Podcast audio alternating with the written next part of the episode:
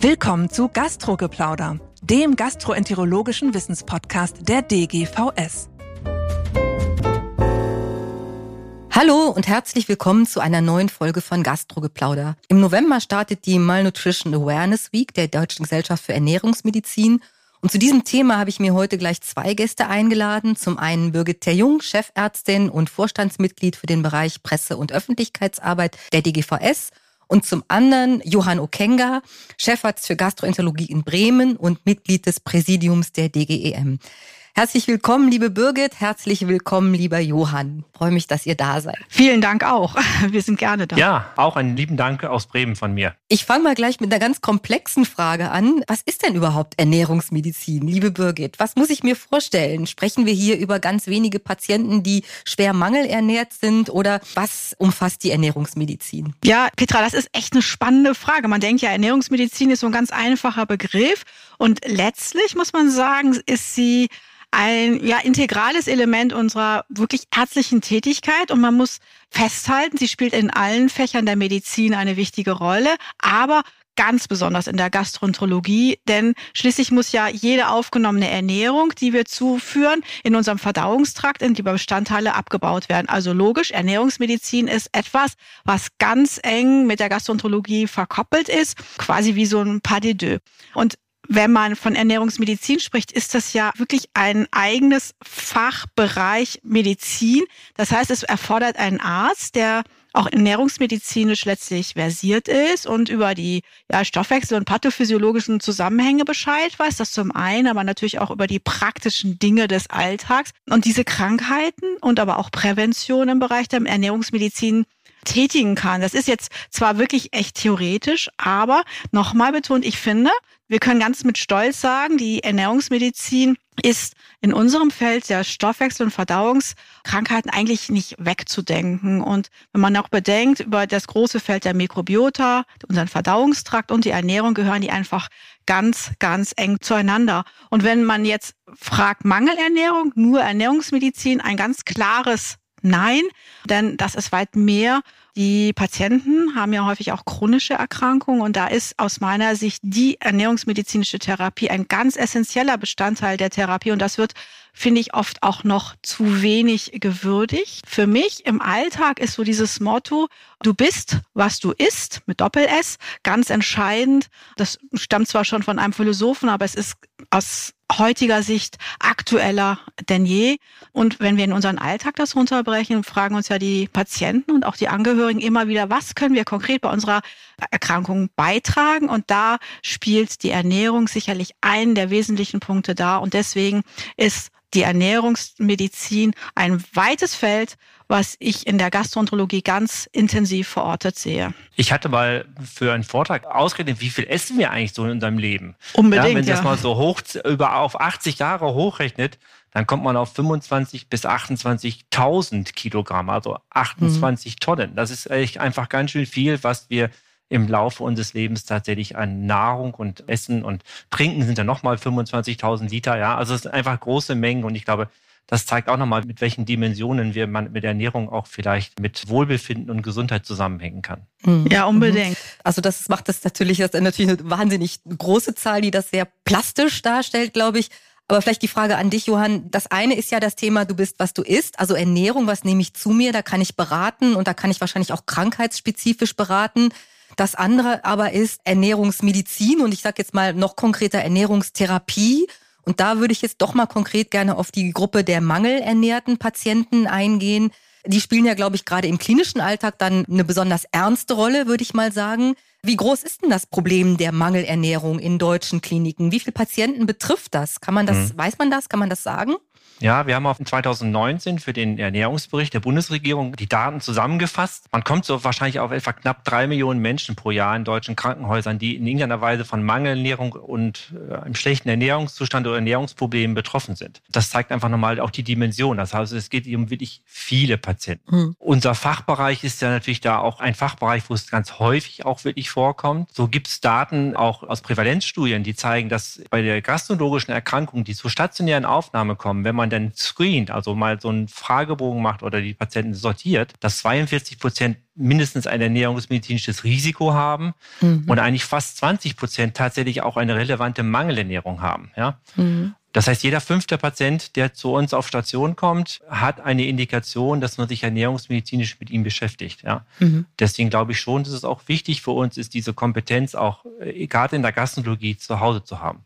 Mhm. Und nicht nur im Krankenhaus, auch ambulant. Ja. Wir haben ja viele ambulante onkologische Patienten. Da ist auch jeder fünfte Patient. Es gibt eine Studie aus München, die das untersucht haben in der Praxis. Jeder fünfte Patient aus der Onkologie und sogar jeder zweite Patient der einen gastroenterologischen Tumor hat, hat ein Ernährungsproblem. Mhm. Jetzt hast du gerade schon gesagt, welche Patientengruppen vielleicht gerade bei der Mangelernährung mhm. besonders betroffen sind. Also die onkologischen Patienten, mhm. die gastroonkologischen Patienten. Aber vielleicht auch nochmal die Frage an dich, Birgit. Welche gastroenterologischen Erkrankungen sind das denn, die mich da besonders hellhörig machen sollten? Und die zweite Frage, Sehe ich das den Patienten an, wenn die durch die Tür kommen, dass sie mangelernährt sind? Ich glaube, das ist die Kernfrage. Ich nehme mal die zweite Frage zu Beginn. Ich sehe es den Patienten eben oft nicht an. Unser Feld ist ja so breit. Wir haben die Patienten, die Durchfallerkrankungen haben. Das wären die Klassiker, wo man denken würde, in unserem Fachgebiet, die sind vielleicht mangelernährt, weil sie über die Durchfälle wie die chronisch entzündlichen Darmerkrankungen oder andere Malabsorptionserkrankungen die Nährstoffe nicht aufnehmen können. Es sind aber auch und ganz wesentlich betroffen Patienten mit Lebererkrankungen, gerade da auch die NLFD oder Muffelt nach neuer Nomenklatur zu nennen, die durchaus auch eine Mangelernährung haben können. Und was man ja immer wieder vergisst, auch die Adipösen, die durchaus mangelernährt sind, was bestimmte Nährstoffgruppen, Proteine angehen können. Also das ist nicht so eine Blickdiagnose, sondern da braucht schon ein gezieltes Ernährungsassessment, um feststellen zu können, der oder die sind mangelernährt. Und da müssten wir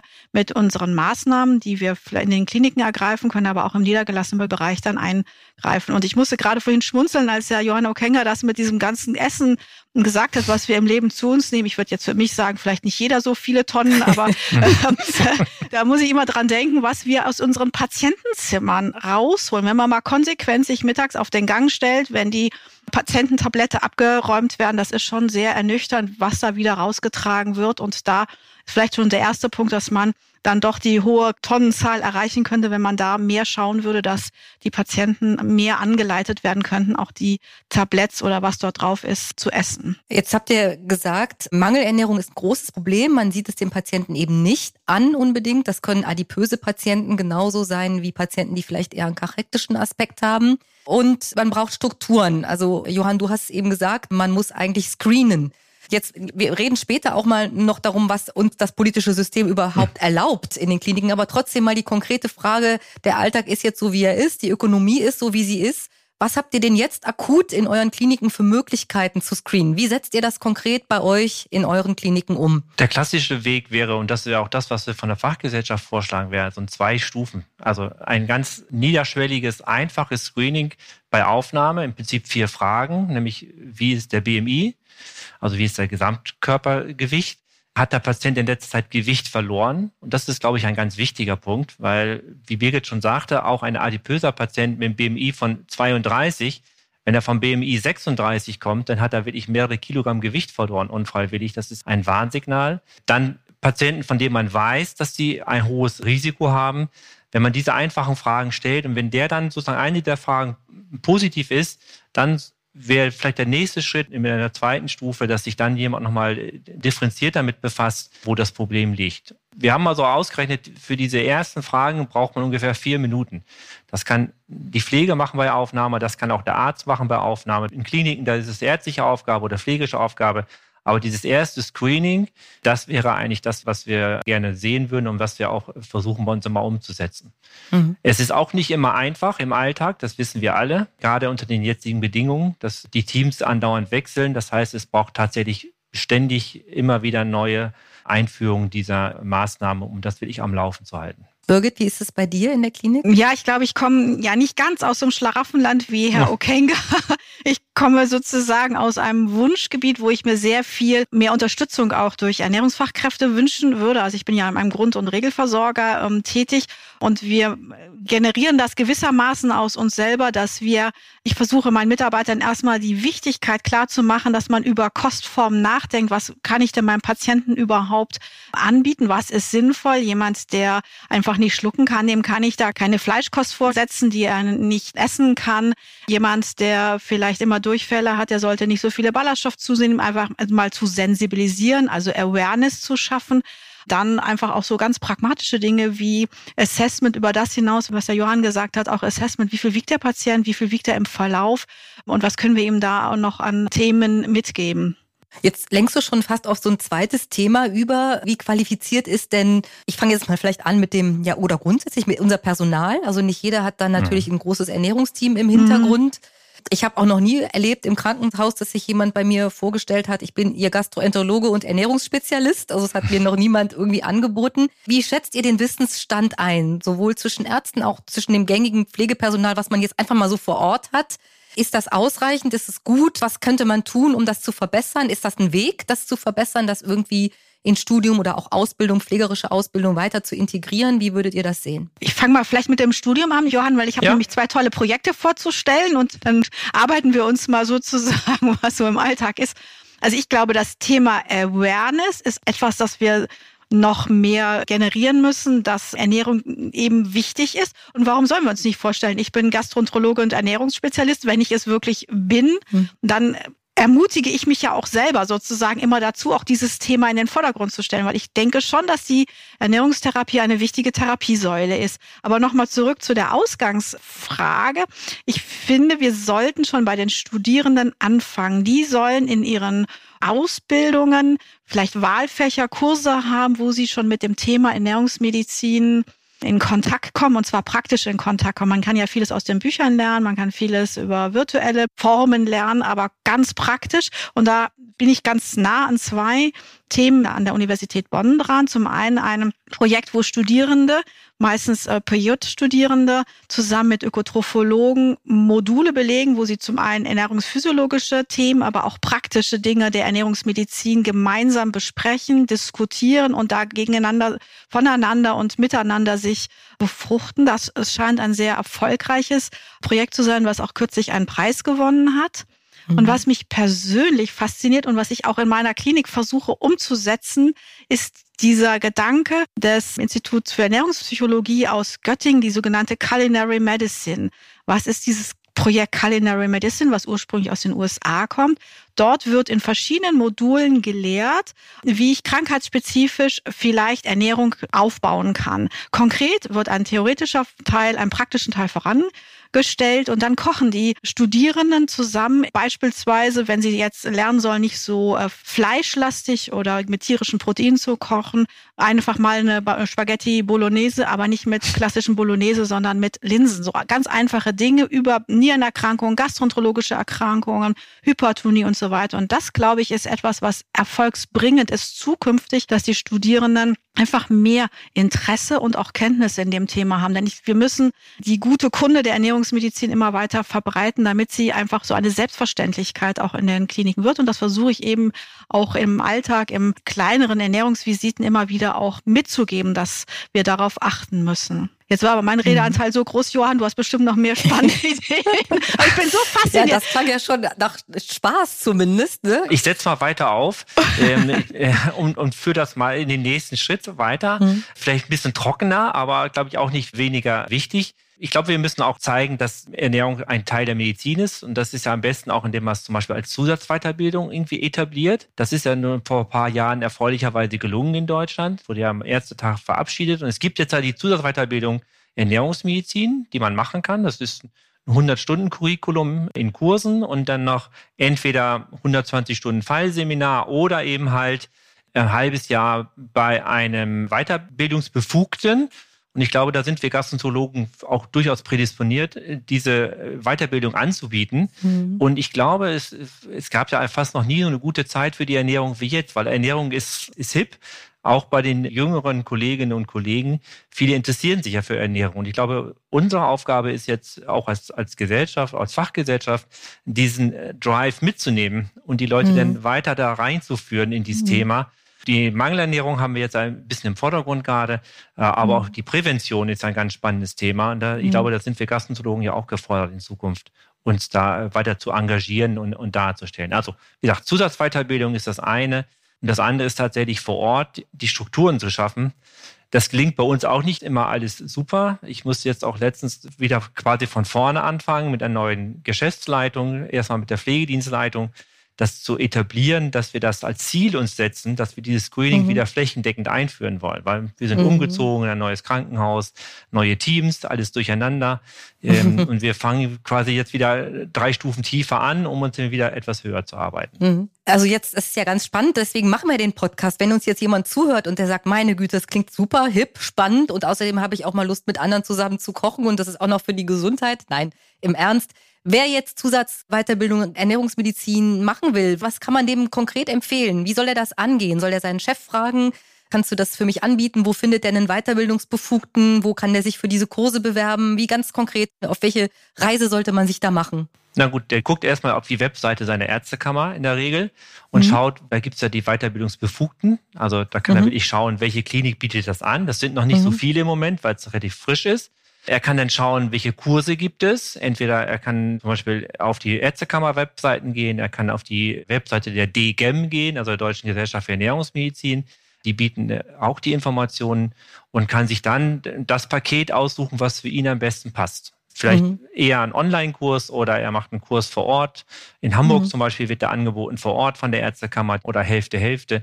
Also es gibt schon verschiedene Wege dahin, um diese Zusatzweiterbildung zu erlangen. Mhm. Ich glaube, Birgit, wir haben ja auch vor, als DGVS da ein bisschen aktiver genau. zu werden und diese konkrete so ein bisschen besser zusammenzufassen und anzubieten. Ne? Was ist da unsere Perspektive so ein bisschen? Also ich glaube, als DGVS, als Fachgesellschaft, und hier darf ich jetzt einmal als Vorstandsmitglied sprechen, es ist es uns wirklich ein Anliegen, da auch mit beizutragen, dass diese Kurse vielleicht auch flächendeckender angeboten werden können, gerade auch diese Fallseminare flächendeckender angeboten werden können. Das könnten wir sicherlich mit unterstützen, denn es gibt ja gewisse Nadelöhre, dass man diese Themen nicht so gut dann abarbeiten kann. Aber auch Fortbildungsangebote wäre ein weiteres Thema, was ich finde jetzt mal auch unabhängig von den eigentlichen Kursen ja einen wichtigen Komplex in unserer Fachgesellschaft darstellen können, dass wir uns einfach auch fortbilden.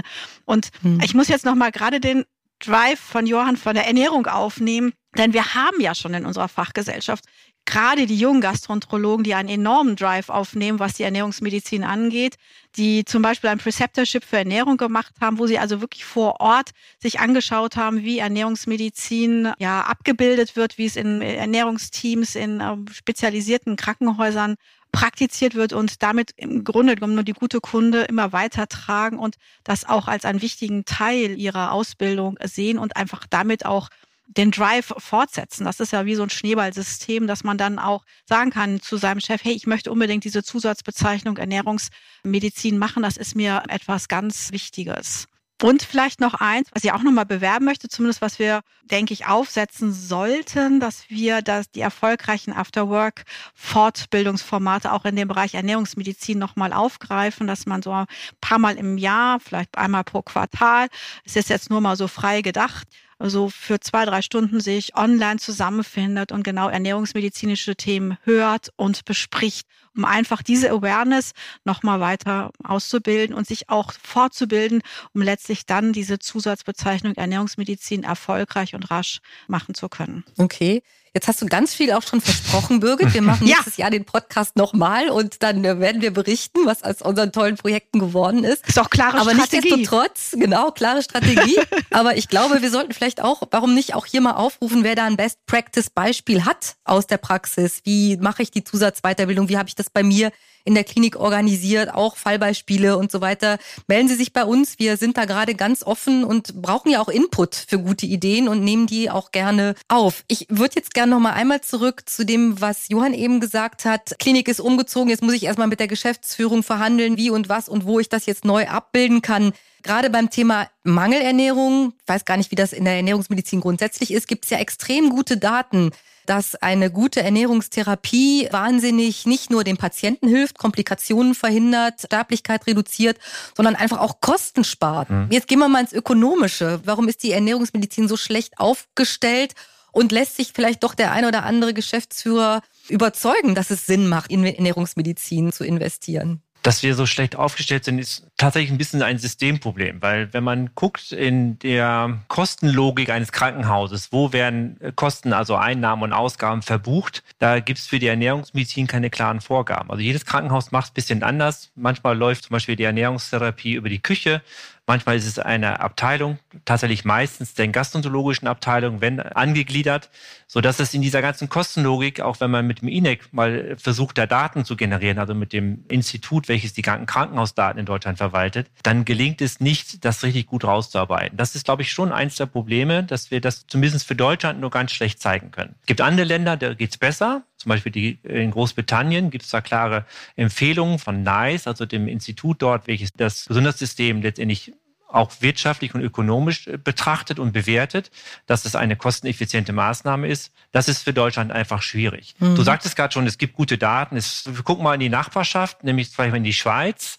Da gab es eine sehr schöne Studie, die ist der Effort-Studie, im Lancet publiziert vor einigen Jahren, über 2000 internistische Patienten randomisiert in eine Gruppe, die wurde wirklich ernährungsmedizinisch mit Screening und Evaluation und dann enger Begleitung im stationären Aufenthalt betreut, versus eine Kontrollgruppe.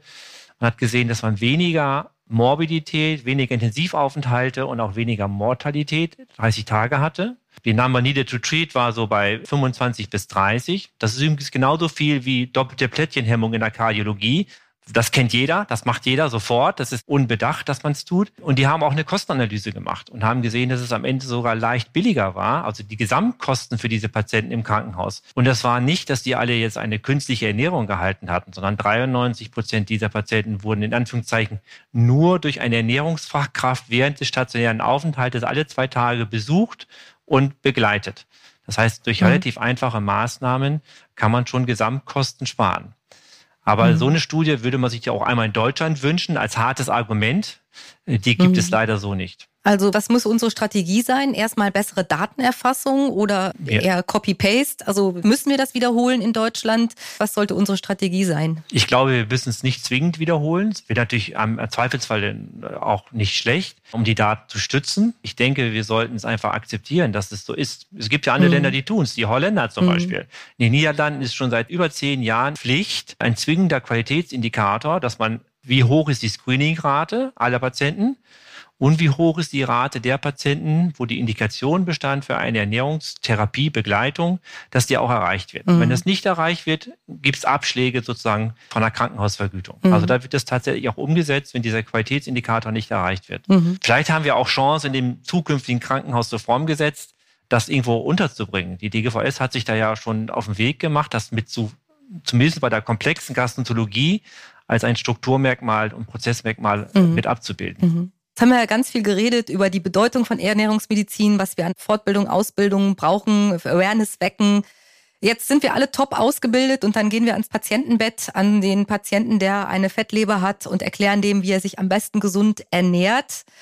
Wie wird denn das dann angenommen von den Patienten? Was ist denn da so eure Erfahrung? Ich finde, die Patienten sind ja unsere dankbarsten Kunden letztlich. Also wenn man dort versucht, ein bisschen über Ernährung äh, zu sprechen, sie zu erreichen, auch ihnen eine Aufmerksamkeit bezüglich Ernährung zu schenken, ist zu meiner Erfahrung doch so, dass wir dort einiges bewirken können. Und ich habe es ja eben auch schon mal gesagt, auch gerade jetzt im ambulanten Bereich ist ja die Beratung über Ernährung das, womit man den Patienten am meisten am Ball halten kann, dass er da auch gerne mitmacht. Und dann kann man andere hm, Therapieaspekte, die vielleicht manchmal mühsamer sind, viel einfacher umsetzen. Also Ernährung ist etwas, was alle angeht, Patient, Arzt und alle Beteiligten im Heilungsprozess. Mhm. Ich dämpfe mal die Begeisterung. ja, super. ich glaube, Patienten, die akut krank sind, da stimme ich dir sofort zu. Die kann man sehr gut erreichen und die möchten ja auch was beitragen zu ihrer Erkrankung. Schwieriger ist es in der Prävention, das wissen wir alle. Ja? ja. Da will ich die Dinge voranzutreiben und das auch vor allen Dingen zu verstetigen für unsere Patienten. Äh, die Ernährungsberatung ist, glaube ich, ein ganz wichtiger Punkt. Den hatten wir noch gar nicht hier so richtig zum Thema weil es gibt ja noch eine andere Berufsgruppe, die uns sehr hilft, nämlich sind die Ernährungsfachkräfte, Diätassistentinnen oder Diätassistenten oder auch Ökotrophologen oder Ökotrophologen. Ja, und mit denen zusammen, da macht es tatsächlich schon Sinn, da muss man tatsächlich das auch öfter machen. Also nur einmal den Patienten dazu anhalten, das funktioniert nicht. Wir wissen alle, Implementation von Dingen passiert immer nur durch Wiederholung. Und zusammen mit den Ernährungsfachkräften haben wir da die beste Chance, das zu tun. Und mhm. das sind auch Dinge, die man auch bei Prozessen mit abbilden kann, dass man sich auch als Klinik zum Beispiel jemanden sucht, der als Nachversorger, wenn der Patient nach Hause geht, bei den kurzen Liegezeiten, dass er dann vielleicht den Patienten weiter mitbetreuen kann. Das sind, glaube ich, mhm. Dinge, die wir noch verbessern können. Mhm. Wäre auch verbesserungswürdig die finanzielle Abbildung im System in mhm. Deutschland, mhm. weil das ist kein mhm. Heilmittel leider. Nicht so wie Physiotherapie, man kann es nicht verschreiben. Man muss es bei der Krankenkasse beantragen, aber es wird in der Regel auch immer erstattet, zum größten Teil. Definitiv. Dein Dämpfer nehme ich gerne an. naja, aber ich denke, das ist, ist ja auch eine schöne Schlusszusammenfassung. Also letztendlich tun wir das für unsere Patienten. Ist Ernährungsmedizin ein Dienst am Patienten? Und der akut erkrankte Patient, der will das auch und verlangt auch danach. Das müssen wir, glaube ich, auch leisten, weil wir es leisten können. Und es, glaube ich, ein ärztliches Selbstverständnis irgendwie dann auch wieder. Und in der Prävention ist es eher eine gesamtgesellschaftliche oder interdisziplinäre Aufgabe zumindest, wo man wahrscheinlich erst nochmal mehr Awareness schaffen muss. Wobei ich mir selber immer denke, man wird mit so viel Pseudo-Ernährungswissen zugeschüttet, dass ich auch glaube, man muss als Ärzte und Ärztinnen diese Chance auch wahrnehmen, da irgendwie auch Struktur und Ernsthaftigkeit und Seriosität irgendwie reinzubringen. Ich überlasse euch jetzt ein Schlusswort. Also bitte ein kurzes Schlusswort, liebe Birgit, lieber Johann. Ich hänge noch ein bisschen an meinem Wort, was ich vorhin geprägt hat, man isst, was man isst. Ich glaube, das ist, was ich auch versucht habe zum Ausdruck zu bringen. Das gilt für jedermann. Es gilt aber besonders für uns in der Gastroenterologie als die Lehre von der Verdauung. Deswegen Ernährungsmedizin ist ein streng primär gastroenterologisches Thema, wo ich auch uns in der Pflicht sehe, uns drum zu kümmern, aber auch in der Chance sehe, uns da auszubilden. Unser Fachgebiet ist ganz breit aufgestellt. Da können wir mit Ernährungsmedizin viel im Krankenhaus, aber auch in der Niederlassung bewirken. Und Ernährungsmedizin kostet zunächst mal nicht viel und ist irgendwie auch für alle von uns eine Art Hilfe zur Selbsthilfe. Ich nehme das gerne so auf und führe es insofern weiter, dass ich auch glaube, Ernährung ist, wenn wir sagen, wir möchten ja unseren Patienten in der Ganzheit behandeln, wir möchten eben halt nicht nur den Gallenstein rausziehen in der ERCP oder die Pankreatitis behandeln. Und da ist Ernährung wirklich ein Baustein, eine Therapiesäule neben den anderen Therapiesäulen, die wir haben, wie Medikamente, Interventionen. Und wir sollten diese Chance nutzen, sozusagen diesen multimodalen Ansatz für unsere Patienten zu führen und auch die Chance nutzen, dass wir das momentane Interesse und die zumindest aufkeimende Awareness für dieses Fach weiter nutzen, ausbauen und dann am Ende voranbringen für alle Beteiligten. Ja, liebe Birgit, lieber Johann, vielen Dank für das spannende und sehr angenehme Gespräch. Liebe Zuhörerinnen und Zuhörer, bitte werden Sie jetzt Ernährungsmediziner oder Ernährungsmedizinerin. Ich hoffe, wir haben Ihr Interesse geweckt. Schreiben Sie uns gerne, wie gut das funktionieren kann. Und für alle anderen natürlich warten Sie auf die spannenden Projekte. Und wir melden uns im nächsten Jahr wieder. Vielen Dank und bleiben Sie uns gewogen. Das war Gastrogeplauder, der gastroenterologische Wissenspodcast der DGVS. Alle Informationen und Links zur Folge finden Sie in den Show Notes und unter dgvs.de slash podcast. Haben Sie Feedback oder Fragen zur Folge oder möchten Sie ein Thema vorschlagen, dann schreiben Sie uns an podcast.dgvs.de. Vielen Dank fürs Zuhören und bis zum nächsten Mal bei Gastrogeplauder.